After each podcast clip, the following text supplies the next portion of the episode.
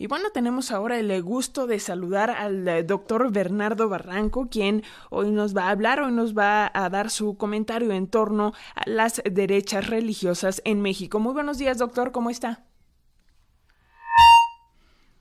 Vamos a ver si lo podemos enlazar en este mismo instante. Hola, doctor, ¿cómo está? ¿Qué tal? Muy buenos días. Pues adelante con su comentario, lo escuchamos. Pues mire, hoy quisiera conversar eh, con ustedes y con el auditorio de Radio Educación sobre el eh, ascenso, la evolución de la nueva eh, derecha religiosa que es muy importante en el, en el país. Y sobre todo porque eh, hace unos meses el Yunque mexicano, el Yunque, una organización semisecreta en la cual hay muchos mitos, leyendas negras, eh, fue exhibida por Wikileaks, eh, esta red fundada por Juliana Sánchez, que filtra 17 mil piezas compuestas de documentos, correos electrónicos, testimonios eh, de la organización derechista española ACEOIS, eh, que es el brazo ciudadano del partido político Vox, cuyo origen se encuentra precisamente en el yunque mexicano. Todos estos textos eh, develan de manera alarmante estructuras internacionales de acción, de intervención de estas nuevas derechas religiosas en Occidente. estos documentos desnudan ante la opinión pública complots políticos, religiosos en España, en Estados Unidos, en Alemania, en México. México es el epicentro, así como nuevas maneras de operar en diferentes terrenos internacionales. esta nueva eh, eh, derecha religiosa de tinte internacional y secular utiliza mucho a las organizaciones de la sociedad civil eh, y proclama a la ideología de género como la cultura de la muerte y se erige como defensor de los derechos tradicionales y recicla viejos fantasmas del comunismo o neocomunismo latinoamericano. De tal suerte que hay que preguntarnos eh, ¿Qué pasa con estas derechas? Y es un poco el sentido de mi comentario.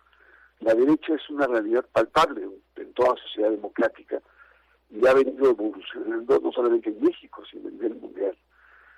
Para empezar, habría que decir que derecha eh, se remonta, es una expresión, un término eh, muy usado, sobre todo en la época de Guerra Fría, y se remonta a la Revolución Francesa en 1789. En la Asamblea Constituyente de aquel entonces, los partidarios de la monarquía se ubicaban a la derecha del presidente de la Asamblea. Eran leales al régimen monárquico y eh, simbólicamente estaban a, la derecha porque se elegían como representantes de la tradición legalista. Y entonces encontramos significados eh, eh, como estar sentado a la derecha del padre, ser el brazo derecho, es decir, el significado de derecha en ese momento era algo favorable. Después ha evolucionado a una postura ideológica y a un. Hay que en México y en el, mundo no hay una sola derecha. Hay una enorme diversidad, un abanico muy amplio de derechas. De modo sintético podemos decir que en México podríamos hablar de tres grandes vertientes de la derecha en nuestro país. Eh, una de ellas es, por supuesto, la derecha católica, que tiene toda una tradición, podríamos decir, cristera. La segunda derecha es una derecha capitalista o hipercapitalista de corte secular y que está centrado fundamentalmente en sectores políticos y empresariales. Y la tercera derecha es una nueva derecha de corte pentecostal y neopentecostal encargada de fundamentalismos. De tal manera que en el país estamos asistiendo a tres grandes vertientes, no son las únicas, pero que reflejan un pensamiento conservador que busca mantener los privilegios de las élites y que quiere desarrollar sobre todo, quiere convertirse en un guardián de la moral. La pregunta de fondo es si estas derechas eh, eh, en, un régimen de democracia no solamente tienen que convivir, sino actuar en el eh, espectro político. Y igualmente ver la religión, y particularmente la católica, continúa jugando un papel central en el plano de las políticas públicas.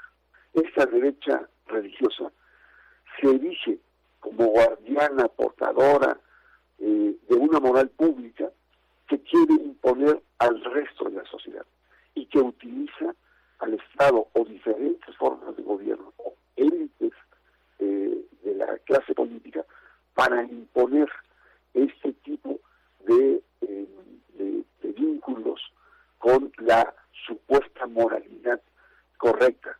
Esta derecha religiosa no es estática, ha mostrado capacidades de adaptación, tiene una capacidad internacional de financiamiento, de vínculos eh, regionales en América Latina y establece alianzas con diferentes sectores. Ahí que tenemos grupos desde los neofascistas hasta eh, grupos vinculados a las élites políticas.